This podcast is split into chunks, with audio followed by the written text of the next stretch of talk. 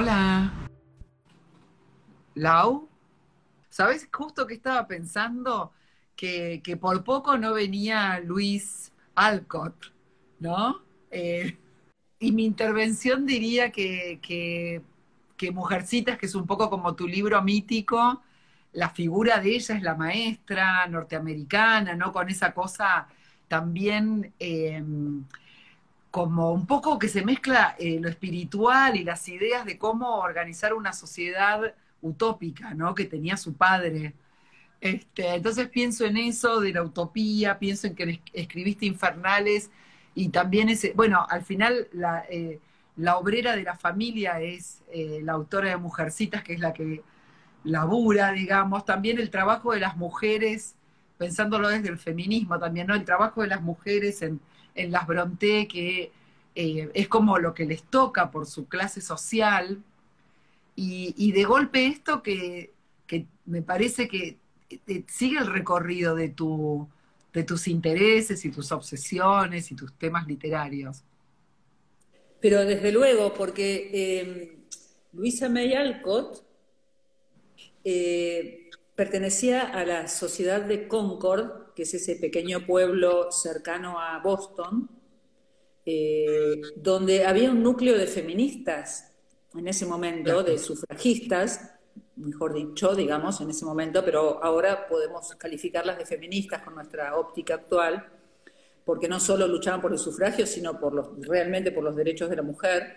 Eh, y la mujer con la que se contactó Sarmiento en Estados Unidos era la señora de Mann, que en realidad su nombre, su apellido de soltera y su apellido, por lo tanto su apellido era Peabody. Y ah, eran tres hermanas Peabody, como las tres eh, hermanas Sperling, tres hermanas Peabody. Es un número este, icónico, ¿no? Tres hermanas. Tres hermanas, claro. Era, y eran tres hermanas súper inteligentes las tres. Una de ellas es personaje de Henry James en una novela que se llama Las Bostonianas, que es una ah, novela homofóbica, eh, misógina, eh, detestable, pero finalmente de Henry James, por lo tanto adorable a la vez, en la cual él se ríe de Peabody, de Mary Peabody, se ríe de ella porque es feminista, eh, tal vez él puede, insinúa que puede ser lesbiana, que probablemente lo fuera o no, no importa, pero eh, es un tema que él insinúa y que pudo serlo eh, en Concord, eh, donde había una colonia de intelectuales, artistas y, como dijimos, sufragistas feministas.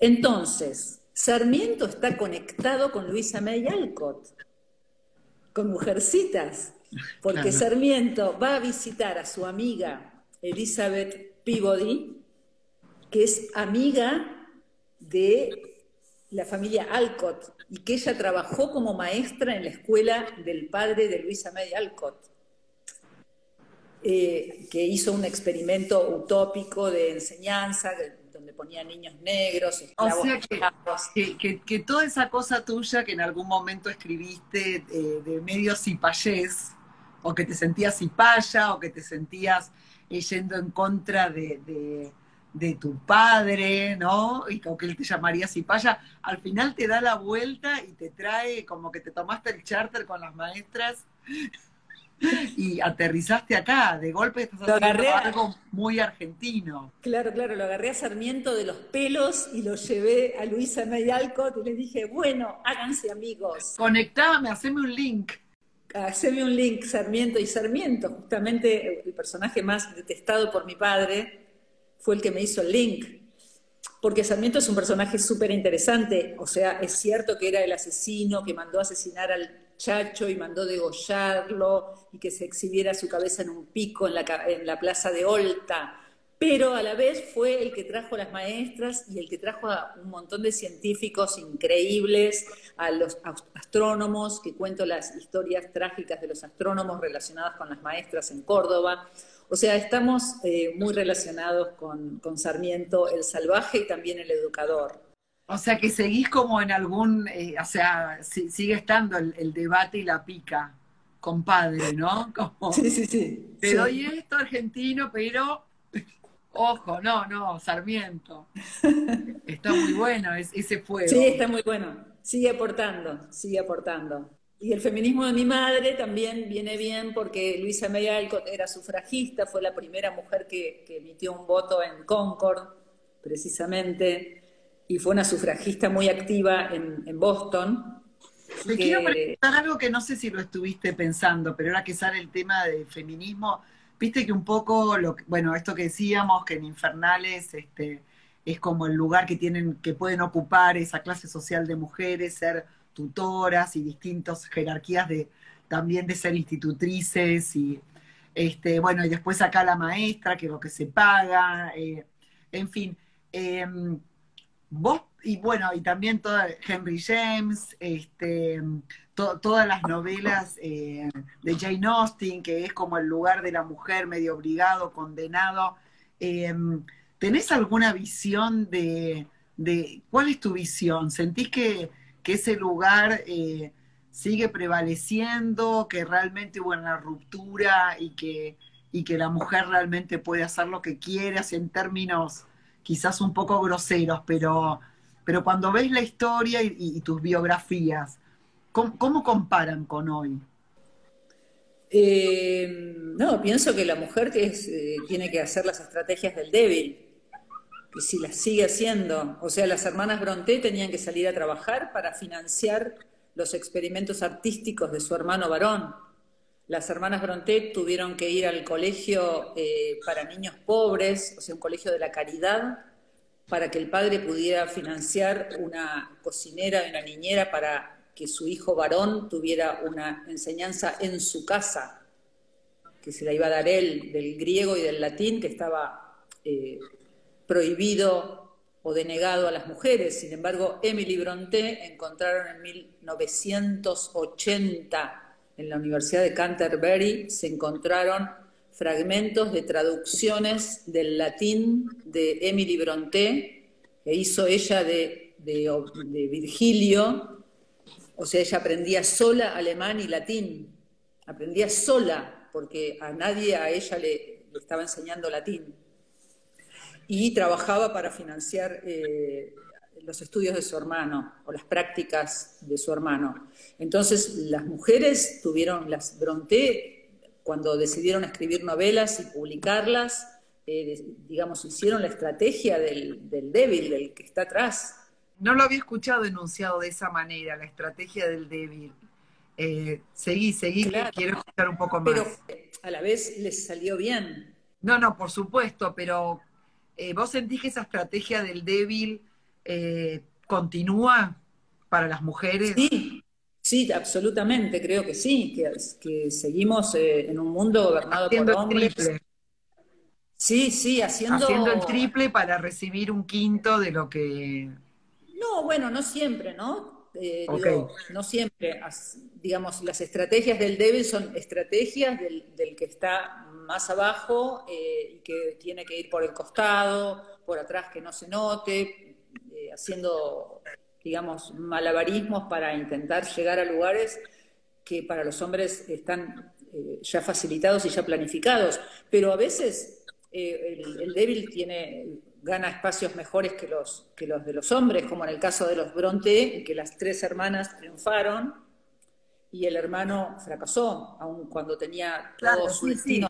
Bueno, a veces este, esa posición, no, no para de ningún modo decir que es mejor, pero digamos, las condiciones como muy difíciles te hacen desarrollar una inteligencia que si en el camino no sucumbís, por ahí tenés este, más recursos tal vez. Exacto, exacto. Este, ¿Cómo le fue a las maestras acá? Linda pregunta. Eh, bueno, fueron tuvieron distintos destinos, algunas murieron de fiebre tifoidea, de fiebre amarilla, eh, sí, eh, otras murieron, sí, de enfermedades o tal, una, sí, bueno, tengo, tengo algunas bombas, pero no las voy a tirar todavía. No, claro, es para leer en el libro. ¿Cuándo sale, Laura? Eh, me parece que saldría para, como para la fecha de la Feria del Libro, no sé si se va a hacer la feria o no, pero supongo que, sale para esa fecha, no sé nada. Este, eh, ya el lunes empiezo a trabajar en mi nuevo libro, así que estoy muy entusiasmada. Perdón, ¿quiere decir que este terminó? En, el tercero, sí. En el, ¿Y cuál es el próximo? Es, es también una biografía pero más personal. Es una biografía, pero en la que voy a, voy a, voy a escribir en primera persona, por lo tanto estoy bastante emocionada con eso. Es la primera vez que voy a escribir eh, en primera persona una biografía. De una eh, persona que no sos vos. De una persona que no soy yo, pero con la cual estoy involucrada. Lo dejamos ahí en enigma. Ya no, chan, chan. Sí, sí, una persona que se hizo famosa que se hizo famosa en el mundo, eh, y yo no sabía, yo ignoraba que mi familia estaba muy involucrada con esa persona, lo descubrió mi hermano investigando por otros otros asuntos en Montevideo. Eh, él descubrió esto, que estábamos involucrados toda mi familia con esta persona. Entonces voy a escribir una biografía de esta persona, que es famosa, eh, con los años se convirtió en alguien así como célebre eh, y que estuvo muy involucrada con mi familia y conmigo y con mi hermano cuando éramos chicos en Montevideo, donde había un, núcleo de espías internacionales muy importante y esto se supo eh, cuando se abrieron los archivos. ah, cada vez le vas poniendo más. No, no. Más sal y pimienta. Claro, claro. Sí, sí, se fueron, se fueron abriendo archivos que, estaban, fueron venciendo los 50 años eh, de, prohibición que pesa sobre los archivos de las personas vivas, pero cuando van pasando 50 años empiezan a abrir. Cuando se empiezan a abrir los archivos eh, de todo el mundo, empiezan a salir historias y ahí sale la historia de, de esta gente con la cual estábamos nosotros muy involucrados eh, y no sabíamos que, tenían, digamos, estas relaciones, estos vínculos internacionales. Eh, ¿Eso en qué año fue? Esto fue en la década de 60, estas, estas situaciones cuando yo, mi hermano y yo éramos chicos, éramos niños, en Montevideo había un... En plena Guerra Fría, ponele. Exacto, en la Guerra Fría, exacto, en la Guerra Fría, post asesinato de Trotsky, está todo relacionado con Trotsky con el asesinato de Trotsky. Mis padres eran ah, trotskistas. Que, que Uruguay es como, es una película de Hitchcock. Total, es una película de Hitchcock, total, porque claro, era, Uruguay era, era, un país que la llamaban la Suiza de América, un país pacífico, donde se instaló la sede, de, digamos, del espionaje mundial de la Guerra Fría, se instaló ahí. Creo que ahora está pasando algo parecido, porque también hicieron como una liberación financiera. Entonces, este, parece que, viste, en Estados Unidos recomiendan a, las personas que, no sé, que quieran hacer como evadir impuestos o esas cosas, irse a Uruguay. Así que está como... Claro, otra vez la Suiza de América. Sí, total, total. Pero no era por el paisaje, sino era por un fluido de... Nosotros creíamos que era por las playas, por... Por, por unas vacas, ¿no? Por, por, claro. por unas cimas, como no, Ahí pasó mi infancia, o sea, para mí es una ciudad mítica Montevideo. Eh, hay un libro de un, de un, escritor que se llama Federico Schenmer que se llamó Montevideo y yo sentí que me estaba robando cuando le puso Montevideo, me pareció hermoso, debe ser hermoso el libro, lo voy a leer. Eh, pero bueno, es como mío Montevideo, siento como... Eh, ahí pasó mi infancia, fueron los, años más felices de mi vida, fueron en, el barrio de Malvin, frente a la playa.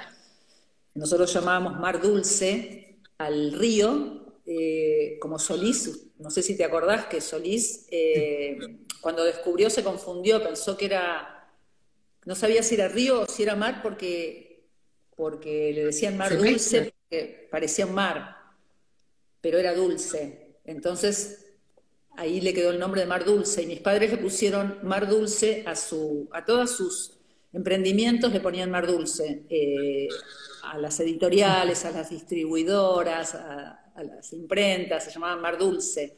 Eh, y para mi hermano y para mí tenía algo de dulce, ese mar dulce, el Río de la Plata. Estamos hablando del Río de la Plata, aclaremos.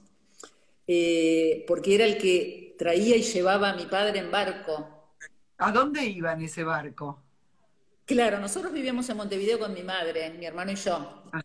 Pero nosotros, eh, mis padres en realidad estaban separados, pero a nosotros nos mintieron durante muchos años, que fue una mentira hermosa, ahora me doy cuenta, porque, bueno, la mentira es lo que lleva a la literatura, ¿no? A, la ficción. Entonces, eh, nosotros creíamos que, que mis padres estaban juntos y que mi padre iba y venía en el barco de la carrera, que se llamaba el barco de la carrera, era muy lento, pero se llamaba el barco de la carrera. Bueno, ese barco también nos traía de visita al abuelo de Vera Fowell, que ya hablamos de esto con vos en otro confesionario. sí. Claro, porque el abuelo de Vera Fowell era trotskista y había sido secretario, y aparece también en este libro, porque él era trotskista y él eh, había sido secretario de Trotsky en Prinquipo, en la isla de Prinquipo, antes de que lo asesinen. Y el abuelo era amante de mi madre, el abuelo de Vera. Entonces, el ah. abuelo de Vera tomaba el mismo barco que mi padre, eran rivales, trotskistas rivales, ellos dos, pero eran doblemente rivales, porque él era amante de mi madre y mi padre se decía esposo de mi madre. Claro. Entonces, el trotskista, el secretario de Trotsky, que era, no sé si era francés, él, Drueven, se llamaba Drueven, él tomaba el barco de la carrera para ir a visitar a mi madre, que era su amante, en Montevideo.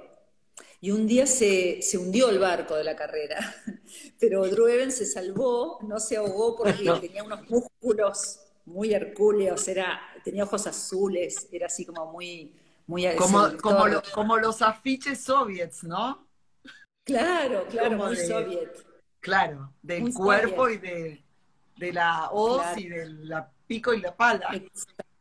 Y con ese pico y esa hoz, este, bueno, pudo salvarse de la Llegar a la orilla llegar a la orilla. Por eso era muy dulce ese mar, porque nos traía al amante de mi madre y al, a nuestro padre. Entonces el Río de la Plata tiene mucha significación simbólica para ¿Y, nosotros. ¿Y estos hombres, amante y padre, cómo, eran con los hijos, con ustedes?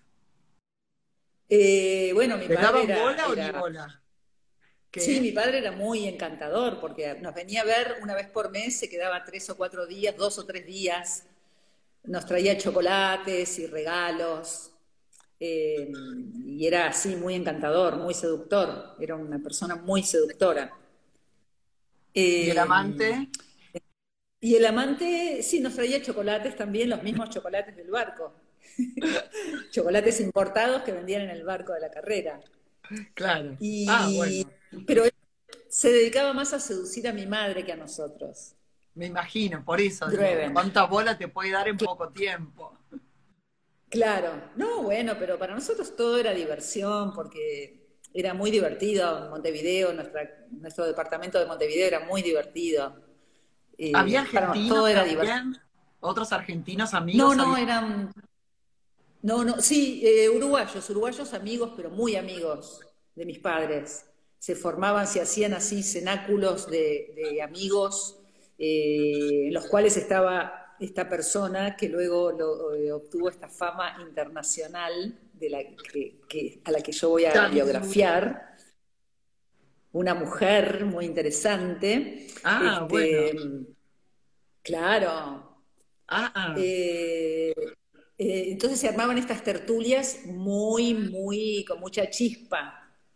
Eh, había, sí, mucha chispa de uruguayos, españoles, extranjeros, porque gente que venía de México, de Rusia, de, todo, de distintos lugares, era muy cosmopolita, pero no argentinos. ¿Y cómo, cómo participabas vos, Lau? No, nosotros éramos como custodiados por estas personas, o sea, nos, nos cuidaban o íbamos a, los bares, éramos chiquitos, mi hermano y yo. Éramos muy chiquitos, pero eh, ellos, por ahí mi madre nos dejaba con algunos de ellos que nos cuidaban o con alguna, y, así se fue formando nuestro, nuestros seres, nos fuimos formando con estas, bajo el influjo de estas, de estas personas, de estas tertulias eh, tan cosmopolitas y tan eh, enigmáticas, ¿no? Espías de la Guerra Fría, o sea, era, era todo un, Se decía, la frase era Montevideo es un nido de espías. Esa era la frase que, se susurraba. Era, era, verdad. De un, corrillo, de un corrillo a otro. Y ahí correteábamos mi hermano y yo, en estos corrillos. Estaban los dos niños Lau, qué ganas, qué ganas de verte y tomarnos un whisky ahí con el fueguito. pero, pero bueno, no te quiero, no te, quiero agotar ni sacar de tu, de tu concentración y, y me parece hermoso que vamos de infernales, ahora esperamos a las maestras de Sarmiento, me parece adorable, y ya este, el nido de espías. O sea, estás en el, en el, paraíso. Sí, sí, sí. En el paraíso de la ficción, de la realidad. ¿El de la realidad qué, es? El de la realidad que, yo eh, convierto en mi ficción, quiero decir, porque es una ficción para mí en el sentido de que son transcurrió hace tantos años, eh, las historias de las maestras transcurrieron a fines del siglo XIX y principios del XX, y las historias de Montevideo transcurrieron en los años 60 del siglo XX. Entonces ya para mí son como obras de ficción y por eso las puedo trabajar. Si fuera la realidad del siglo XXI actual no me interesaría escribir sobre eso, pero como es una realidad tan lejana, eh, para mí tiene, es como teatral o cinematográfica y me atrae mucho. Sí, bueno, me voy a tomar el whisky sola. Bueno, dale. Bueno, eh, nada, hacemos otro vivo pronto porque es todo, me, encantó todo lo que contaste, está muy bueno. Está muy bueno como, o sea, eh, sos una biógrafa, pero como, como que te vas contando a vos misma también. Claro, claro. No te podemos, o sea, o por lo menos te vas contando a vos como escritora. O sea, yo puedo decir tus preferencias, tus gustos, no sé si me puedo dar cuenta de tu vida en realidad, pero sí de, tu vida como escritora.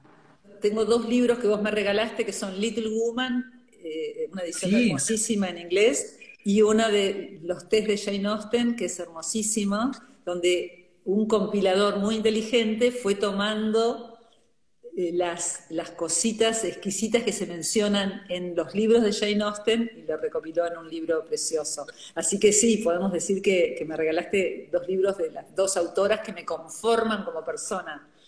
Bueno, yo cuando te veo en tu, en tu, viste, en tu web, que no sé si ahora la cambiaste, pero hasta hace poco tenías ese libro, siento un tu libro, claro. Ese mismo ejemplar me da como una cosa de de, mm, bueno, de, la magia de los objetos, viste que los objetos para mí son como muy endemoniados y no los puedo manejar y, se me, y como que me complican, viste, no, o sea, me dominan. Y de repente me da la impresión que, es un objeto que, encontró su lugar en el mundo. Me acuerdo perfecto de, de tu cumpleaños en tu casa de Vicente López en ese momento, con tres amigas me acuerdo perfecto. Bueno, Lau, adiós. Adiós. Gracias. A vos.